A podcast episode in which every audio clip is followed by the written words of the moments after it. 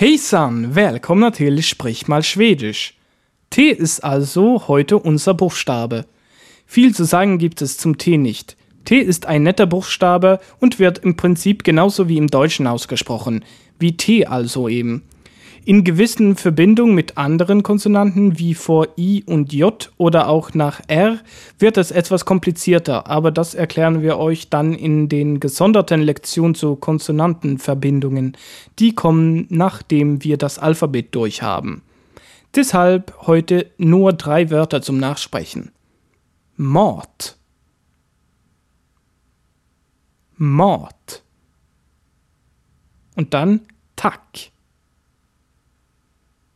Tack. Und zuletzt Hotel. Hotel. Ganz einfach, wa? Dann bis zur nächsten Folge.